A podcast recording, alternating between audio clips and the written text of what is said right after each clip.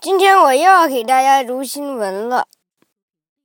今天的主题是：迪拜机器人警察上岗会六种语言。The world's first operational rope cop has been unveiled in Dubai as part of the Emirates' planned robot police force. At 5 feet and 5 inches tall, and weighing 100 kilograms, it can speak six languages and is designed to read factual expressions.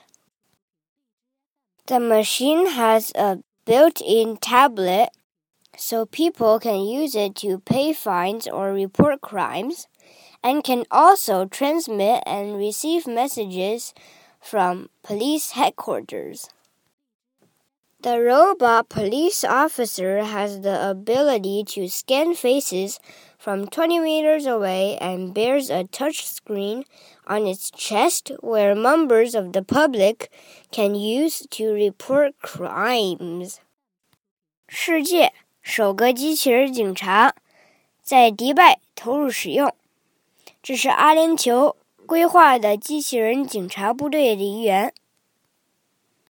这个机器人身高大约一点六五米，体重一百公斤，会说六种语言。根据程序设计，还能读懂人们的面部表情。